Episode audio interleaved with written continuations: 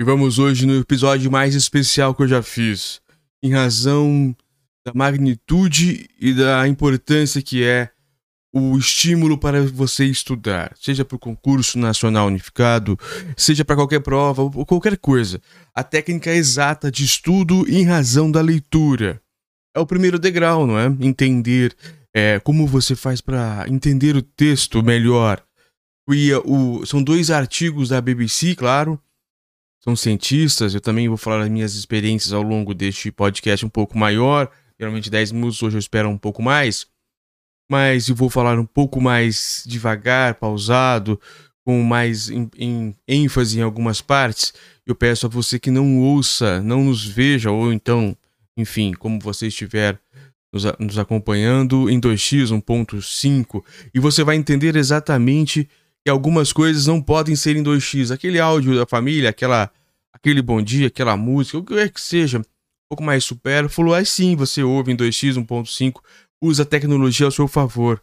Mas nesses casos de estudo, a neurociência é bem específica e você vai entender aqui que não podemos é, acelerar tudo porque o cérebro talvez não acompanhe ou faz a captação menor né, a retenção menor, melhor dizendo.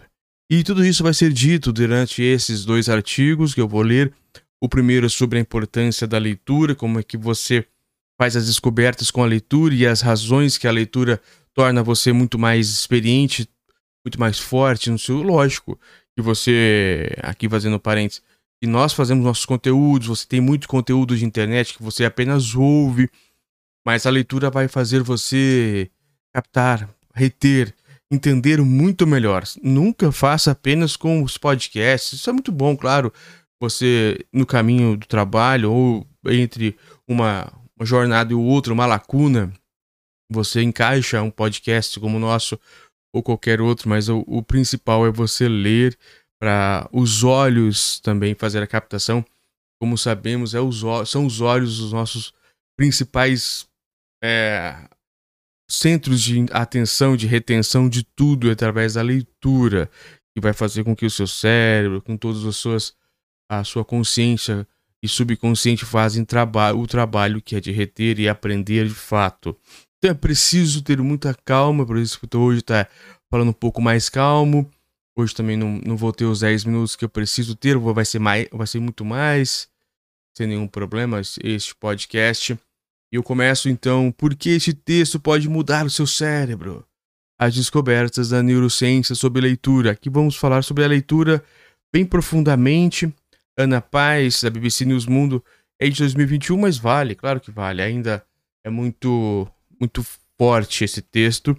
E depois eu faço uma leitura e reflexão do, da leitura profunda. Que é, eu, eu, eu entendo, não vou falar que eu acho, porque eu tenho uma convicção sobre isso, então não vou achar.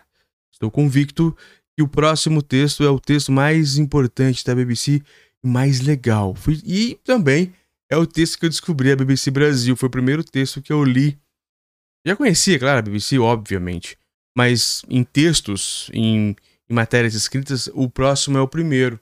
Já li algumas vezes, escutei muitas vezes, mas já li também e vou ler novamente aqui com vocês para nossos conteúdos de leitura, inclusive do concurso nacional unificado. Então vamos lá. Por que, que a leitura? O título desse texto pode parecer pretensioso, mas ele reafirma um, um fato científico. A leitura muda a química, a física, o funcionamento e a anatomia do cérebro.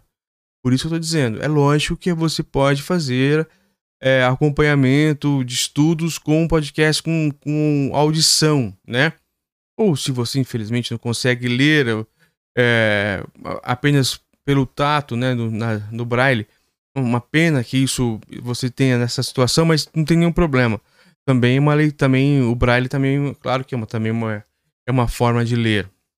A questão é o quanto o ato de ler consegue transformá-lo.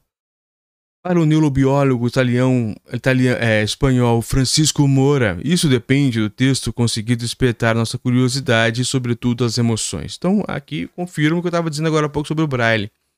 Claro que ler com, as, com a ponta dos dedos também pode trazer emoções e, e despertar a nossa curiosidade. Mas é sem dúvida nenhuma a leitura que faz com que a gente é, cresça mais. Você só pode aprender o que ama. Olha que bonito. Afirmou Mora em seu livro. Neuroeducation,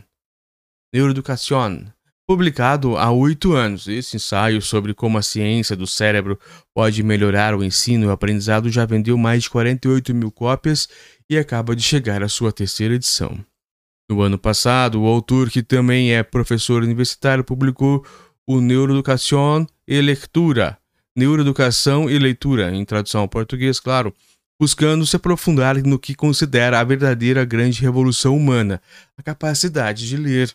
Antes de sua palestra no evento High Festival Arequipa, Arequipa, no Peru, Mora conversou com a BBC News Mundo, serviço em espanhol da BBC, sobre o cérebro, a educação e a leitura. Olha que importante a gente aprender as bases, as bases de, de estudo, como é o podcast que mais ouvem, o, o programa que mais ouvem nosso, é Como Aprender a Aprender, que, que realmente também é muito legal. Resumimos a conversa aqui em quatro pontos principais desse artigo. O primeiro é ler é um processo artificial e recente conquistamos a capacidade de falar por meio de processos de mutação genética como o Homo habilis há cerca de 2 a 3 milhões de anos, diz Mora. Desde então, nós nascemos com circuitos neurais de linguagem, embora seja importante lembrar que só aprendemos a falar mediante o contato com outros. Pode-se dizer que nascemos com um disco cerebral no qual podemos gravar, mas ficar vazio se nada for gravado nele escreveu Mora, o Neuroeducação e Leitura. Ah, a leitura nasceu há cerca de 6 mil anos com a necessidade de comunicar além das tribos e vilarejos, onde imperava o curto alcance do boca a boca. Além disso, sua base não é genética, mas artificial, ou melhor, cultural. Ler é um processo que, por não ser geneticamente codificado, e, portanto, não transmitido de pais para filhos, se repete arduamente em cada ser humano e exige um trabalho duro de aprendizado e memória, que nos leva anos, quando não a vida inteira, a explicar no livro. Mas árduo não significa sofrido, diz Mora, que aos quatro anos começou a ser submetido ao castigo de leitura no colégio, que desconhecido de seus educadores sobre como funciona o cérebro. 2. Aprender a ler muito cedo não torna alguém mais inteligente. As crianças são verdadeira, verdadeiras máquinas de aprendizagem. Desde o útero, escreve o pesquisador. Na verdade, o ser humano precisa aprender quase tudo. Ler é um dos grandes marcos no desenvolvimento infantil, algo que enche os pais de orgulho ou de preocupação. Quando uma mãe percebe que seu filho de 5 anos ainda tem dificuldade que para aprender e ler, e a criança vizinha de 4 anos do outro lado da rua já lê com fluência, ela pode se perguntar: o meu filho é mais desajustado? explica o autor. Acontece que a neurociência tem mostrado que aprender a ler certas partes do cérebro devem ter amadurecido antes. Isso pode acontecer já aos 3 anos de idade, mas em geral se consolida quando a criança tem 6 ou 7 anos. Por isso, Mora defende que a leitura comece a ser ensinada formalmente aos 7 anos, uma idade em que quase certamente as áreas cerebrais básicas para a leitura estão suficientemente desenvolvidas e maduras em todas as crianças. Esta é precisamente a idade em que começa a aprender a ler em um país tão avançado na educação quanto a Finlândia. Este é um dos exemplos que o pesquisador mais gosta de usar para explicar a importância da neuroeducação, ou seja, a educação baseada no funcionamento do cérebro.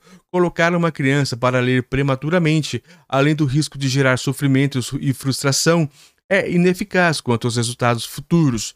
Em outras palavras, o início precoce não gera uma vantagem acadêmica nem torna alguém mais inteligente. Por outro lado, há algo a ser feito para ajudá-lo no amadurecimento do cérebro, que tem um componente genético, mas também cultural. Crescer com pais que leem traz uma dimensão emocional que facilita muito o aprendizado da leitura. O terceiro, a internet está gerando um problema de atenção. Ninguém duvida que a internet foi uma revolução cultural criando um, uma era digital em que a leitura não só é feita mais rapidamente, mas também de forma diferente. Escreve Moura em Neuroeducação e Leitura. Diversos estudos sobre os efeitos da internet nos cérebros das, de crianças e adolescentes têm mostrado efeitos negativos, desde a diminuição da empatia ao enfraquecimento da capacidade de tomar decisões. Conforme explica o autor de Neuroeducação, para ler precisamos inibir temporariamente 99% de tudo que normalmente pensamos ou que entra no nosso cérebro e prestamos atenção em apenas 1% disso. Além, além disso, ler exige tempo. Já, navega, já navegar na internet requer um foco de atenção muito curto e que está constante, em constante mudança. Isso, diz o espanhol, está debilitando um dos muitos tipos de atenção que existem, a atenção executiva. É aquela que você precisa quando está fazendo um trabalho, de tra um plano de trabalho. Aquela que você precisa para estudar. Explica acrescentando que se, que se trata de uma atenção sustentada e repousada. Até, até quem fale de uma nova forma de atenção, a digital Moura reconhece que hoje não faz sentido memorizar a data de nascimento de uma personalidade histórica, quando o Google pode responder isso rápida e corretamente. Mas isso não significa que a memória deixou de ser importante na sala de aula. É preciso memorizar e muito, porque suas memórias são o que você é, diz ele. Não é bom lembrar alguma poesia ou trecho de algum livro que você vai embelezar a sua fala? É, é, essa é uma dimensão importante da sua individualidade, daquilo que torna diferente. O quarto, mudar o cérebro. Ler muda o cérebro. E você? Ao embora o cérebro não, o cérebro não seja geneticamente projetado para ler, este órgão tem uma propriedade fundamental para isso, a plasticidade. A palavra vem do, do grego plastikos, que significa mudança ou modelagem. Aprender altera principalmente uma parte do cérebro que tem uma função também de identificar formas e detectar rostos na, me na mesma medida com a leitura. Começamos a processar, construir palavras. O que o professor ensina tem a capacidade de mudar o cérebro das crianças em sua física e química, em sua anatomia e fisiologia, fazendo aumentar algumas sinapses, eliminando outras, formando circuitos neurais cujas funções se expressam no comportamento, escreve Mora em Neuro. Mas as, mas as transformações não acontecem apenas no nível fisiológico, como diz o autor em seu livro Neuroeducação e Leitura. Uma pessoa muda não só com o vivido, mas também com o lido. Ler não é um ato passivo de absorção do que está escrito em determinado documento ou livro, mas um processo ativo ou até recreativo, criar novamente em relação ao descrito ali. Como escreveu o filósofo italiano Umberto Eco em uma citação que Moura adora lembrar: quem não lê, aos 70 anos terá vivido apenas uma vida. Quem lê terá vivido 5 mil anos. Ler é uma imortalidade retroativa. Meu, que este primeiro foi muito legal. Eu fico feliz em ter lido este, mas eu já vou entrando então aqui na leitura profunda, segunda parte, que é a leitura profunda e por que ela faz bem para o cérebro. Agora, agora há pouco nós, ah, nós já aprendemos quatro, quatro dicas, quatro quatro benefícios que a leitura traz para, para você. Isso aposto que já sabia, mas não com tanta profundidade como, como foi de ouvir um, um grande neurocientista que fez um dos livros mais lidos do mundo sobre este assunto. Preste atenção como a gente, tá, como nós aqui trazemos coisas muito importantes e com profundidade, com, com digamos que um, com pessoas que tenham assim uma, uma certa identidade, que tenham chefia no que fazem, né? Que são donas de, uma, de um bom estudo antes de falar qualquer coisa. Por isso que, inclusive, eu prefiro ler e talvez reagir a algumas partes, porque ficar com achismos, intuição, não é legal. Eu prefiro a dedução e o estudo, que é isso que vai mudar o mundo. Não é a opinião. Claro que é bom ter opinião, mas eu faço leitura para você ter a sua opinião e não para, claro que ouvir a minha às vezes pode ser interessante para construir a sua, mas a opinião de um especialista é sempre melhor. Então, o que é a leitura profunda e por que ela, tá, ela faz bem para o cérebro? Eu já disse, né? Esse artigo é, foi um dos mais importantes que eu já li na minha vida. É, eu li várias vezes. Não que é o melhor artigo do mundo, mas para mim, esse artigo foi o primeiro da BBC, que eu comecei a gostar da BBC. Foi logo, foi logo que, que foi feito, se não me engano, é 2021, bem no meio da pandemia, e foi muito importante para mim. A pesquisadora da, neuro, da neurocientista, a pesquisa da neurocientista Marianne Wolff aponta que não há nada menos natural do que ler para os seres humanos, mas isso não é de forma alguma ruim. A alfabetização é uma das maiores invenções da espécie humana, diz a especialista americana. Além de útil, é tão poderosa que transforma nossas mentes. Ler literalmente muda o cérebro, diz ela. O avanço da tecnologia e a proliferação das mídias digitais, contudo, tem modificado profundamente a forma como lemos. Apesar de estarmos lendo mais palavras do que nunca, uma média estimada de cerca de 100 mil por dia, a maioria vem em pequenas pílulas nas telas de celulares e computadores, e muita coisa é lida por alto. Essas mudanças de hábito têm preocupado os cientistas, entre outros motivos, porque a transformação de novas informações em conhecimento consolidado nos circuitos cerebrais requer múltiplas conexões com habilidades de raciocínio abstrato que muitas vezes faltam na leitura digital, digamos assim, né? Um universo de símbolos. Ou ao contrário da linguagem oral, da, da visão, da cognição, não existe uma programação genética nos seres humanos para aprender a ler. Se uma criança em qualquer parte do mundo estiver em um ambiente em que as pessoas ao seu redor conversam umas com as outras, sua linguagem será naturalmente ativada. O mesmo não acontece com a leitura, que implica a aquisição de um código simbólico completo visual e verbal. É uma invenção relativamente recente. Em uma piscadela em nosso relógio revolutivo, mas tem 6 mil anos. Mal tem 6 mil, mil anos, diz Wolf. Começou de forma simples para marcar quantas taças de vinho ou ovelhas tínhamos, e com o nascimento dos sistemas alfabéticos, passamos a ter um meio eficiente de armazenar e compartilhar conhecimento. Ler é um conjunto adquirido de habilidades que literalmente muda o cérebro, ressalta a neurocientista. Permite fazer novas conexões entre regiões visuais, regiões da linguagem, regiões de pensamento e emoção completa. Essa transformação começa com cada novo leitor, a habilidade de ler. Não existe dentro da nossa cabeça, cada pessoa que aprende a ler tem que criar um novo círculo, circuito em seu cérebro. Isso abre portas para um novo mundo a saúde mental. A leitura traz três poderes mágicos: criatividade, inteligência e empatia. Eu vou repetir. A leitura traz três poderes mágicos: criatividade, inteligência e empatia. Pontua Crescilda Cowell, escritora de literatura infantil e autora da série Como Treinar Seu Dragão. Ler por prazer é um dos fatores chaves para o sucesso financeiro de uma criança na vida adulta, é mais provável que ela não acabe na prisão, que vote, que tenha casa própria, que não vote, que não tenha, enfim, né? A leitura, na verdade, tem muitos benefícios terapêuticos. Seu cérebro entra em um estado mediativo, um processo físico que retarda o batimento cardíaco, acalma e reduz a ansiedade, diz Bernald. Para ela, por exemplo, ler o romance Zorba, o grego de Nikos Kozlovsky, funciona como remédio contra, contra claustrofobia, raiva e exaustão. Além disso, ler uma grande história é muito mais do que entretenimento, acrescenta a biblioterapeuta Ella Bernaldi.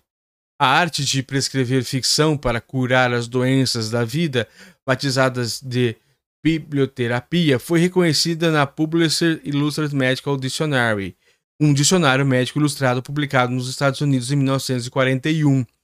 A prática remonta à Grécia Antiga, quando avisos eram afixados nas portas das bibliotecas para aleitar os leitores de que estavam prestes a entrar em um local de cura de da alma.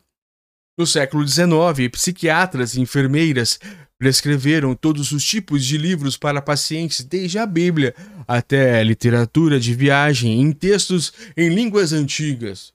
Vários estudos mais recentes dos séculos 20 e 21 mostraram que a leitura aguça o pensamento analítico que nos permite aprimorar nossa capacidade de discernir padrões, uma ferramenta muito útil diante de comportamento desconcertantes dos outros e de nós mesmos. A ficção, em particular, pode transformar os leitores em pessoas mais socialmente habilidosas e empáticas. Os romances, por sua vez, podem informar e motivar. Os contos confortam e ajudam a refletir, enquanto a leitura de poesia já demonstrou estimular partes do cérebro relacionadas à memória. Muitos desses benefícios, no entanto, dependem de um estado conhecido como leitura profunda. É o texto aqui que eu tô vendo. Olha só como é o texto é brilhante. Estou começando esse texto apenas ainda. Pensamento analítico. Quando lemos em um nível superficial, estamos apenas obtendo a informação. Quando lemos profundamente, estamos usando muito mais do que nosso córtex central, explica Marianne Wolff. Leitura profunda significa que fazemos analogias e inferências, o que nos permite seres humanos verdadeiramente críticos, analíticos e empáticos. Em seu livro Prose and the Skit, The Story of Sense of Reading Brand, Prose e a Lula, é a Lula, não é o Lula, né? Não tem nada a ver com, com político. A história e a ciência por trás do cérebro que lê, em tradução livre, a especialista em neurobiologia da leitura explica como, a certa altura, quando uma criança vai, vai da decodificação à leitura fluente, o caminho dos sinais através do cérebro muda. Em vez de percorrer um trajeto dorsal, a leitura passa a ser deslocada por um caminho ventral mais rápido e eficiente. Como o tempo é depreendido e gasto de energia cerebral são menores, um leitor fluente será capaz de integrar mais de seus sentimentos e pensamentos à sua própria experiência. Escreve ela. Aqui uma pausa importante. É uma pausa muito importante. Muito mais, muito importante.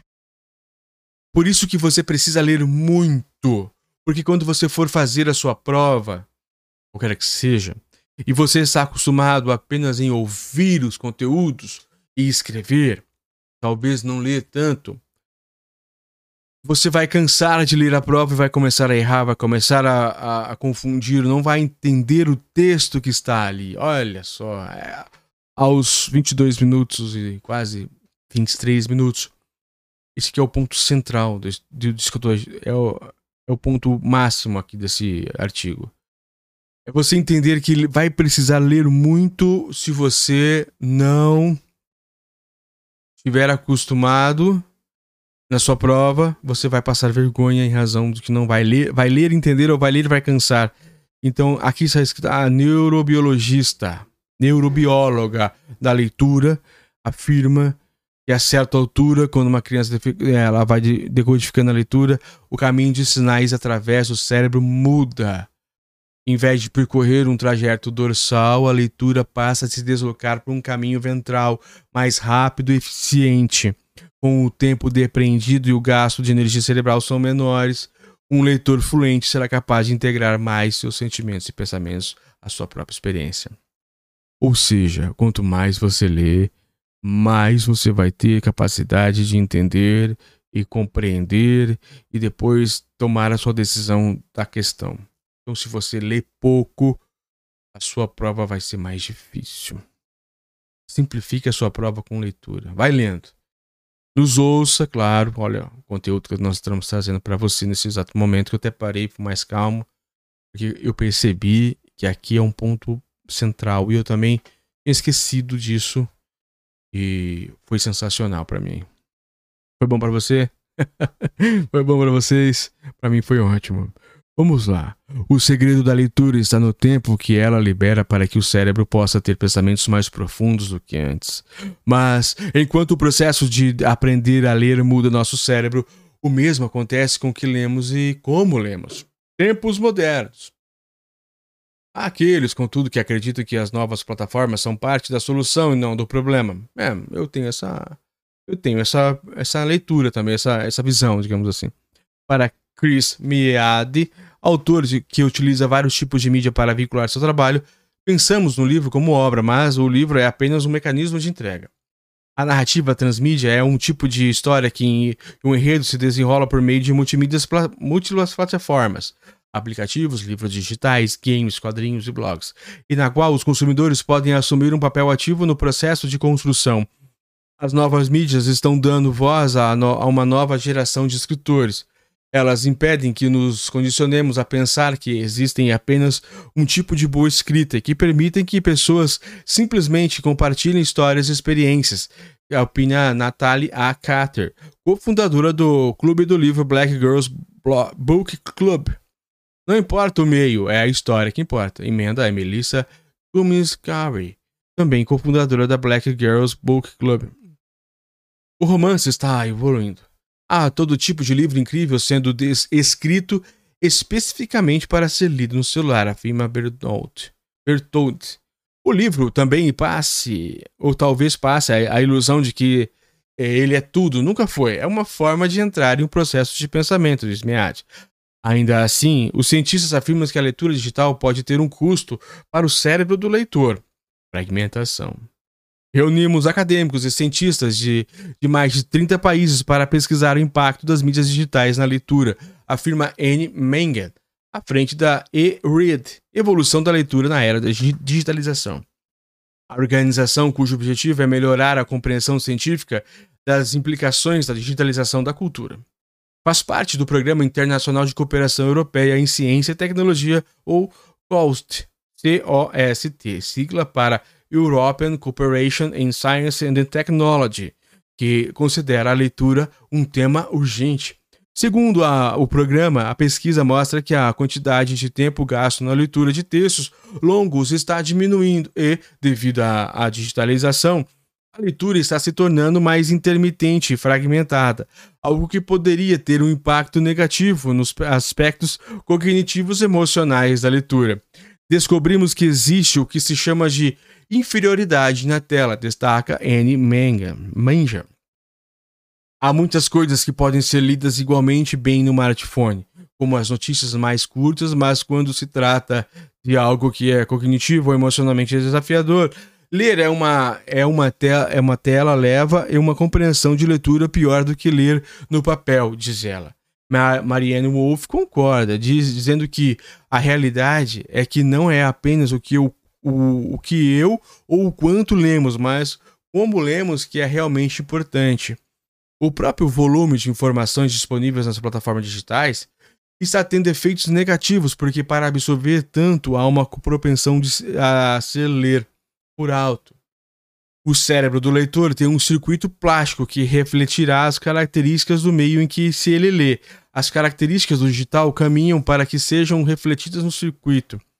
Em outras palavras, assim como, compre, com, como ao aprender a ler da maneira tradicional, o cérebro formata e registra os itinerários da razão e os caminhos para a emoção. Ao aprender a ler da maneira como fazemos nas mídias digitais, o cérebro traçará diferentes trajetórias. E se deixarmos a leitura profunda de lado, ele apagará as anteriores, caso tenha um dia existido. Se não treinarmos nossas habilidades, podemos acabar perdendo a capacidade de entender conteúdos mais complexos e talvez de nos envolvermos e usarmos a imaginação, destaca Menger. Então, o que o futuro reserva para os livros e para o cérebro da leitura? A imaginação humana é uma coisa fantástica. Somos muito flexíveis e encontramos maneiras de fazer o que queremos com a tecnologia disponível, pontua Chris Mead para a Natalie Carter, o futuro trará muitas, muitas coleções de contos e acho que veremos muito mais livros curtos. Neste sentido, Crescida Cowell diz já ter sentido a mudança. Mudei a maneira como escrevo porque o tempo de atenção das crianças diminuiu. Os livros têm capítulos curtos e são incrivelmente visuais e brilhantes, como doces. Para a neurocientista Marianne Wolff, Assim como as pessoas podem ser bilíngues e trilíngues, minha esperança é que desenvolvamos um cérebro biletrado. Podemos nos disciplinar para escolher o meio que melhor se adapta ao que estamos lendo e assim não perder o dom extraordinário que a leitura deu à nossa série. Olha, que legal! Esse, isso aqui é simplesmente da Open University da BBC Ideias. Muito legal mesmo, gostei demais dessa leitura e se encaixa muito num filósofo Mortimer Adler, que é o que eu sou seguidor, eu sou leitor, eu escrevo sobre ele, eu já fiz trabalho sobre ele, trabalho de conclusão de curso sobre Mortimer Adler, sobre como ler livros, eu adoro este tema. E este finalzinho aqui da Marianne Wolff é muito parecido com o que o Mortimer disse há mais de. mais, que vem, veio dizendo durante os seus 90 anos. Ele falou sobre isso, morreu é, há uns 20 anos mais ou menos, ele sempre diz que a leitura você, você consegue balizar, você pode ler alguma coisa rápida, mas quando você vai ler um livro técnico, você precisa um pouco mais de atenção. Quando você vai ler uma poesia, você precisa de mais atenção ainda. Então tudo depende do, do que você vai ler. Você fazer uma leitura a superficial primeiro do que você vai ler, para você decidir se você vai precisar reter ou se você vai poder ler de forma rápida. Então tudo depende do que você vai ler. Quando, por isso que eu disse agora no começo é importante você não assistir ou ouvir em 2x 1.5, porque isso é aprendizado. Então tem que ser calmo, tranquilo. Agora, quando é uma coisa muito mais supérflua, uma piada, uma coisa, é, uma pegadinha, não sei, stand-up, alguma coisa do gênero, sei lá. Uma coisa que você consegue. É só para você se distrair no lazer. Quando é no lazer, aí você consegue é, ouvir mais rápido, só porque você tá querendo ali se distrair. Uma música, talvez.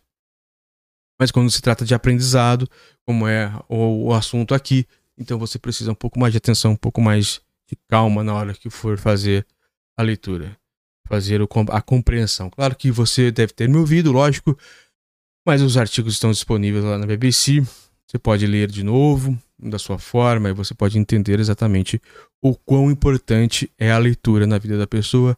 E eu agradeço a todos. Aguardo aquela, aquelas estrelinhas no Spotify, se você puder me ajudar.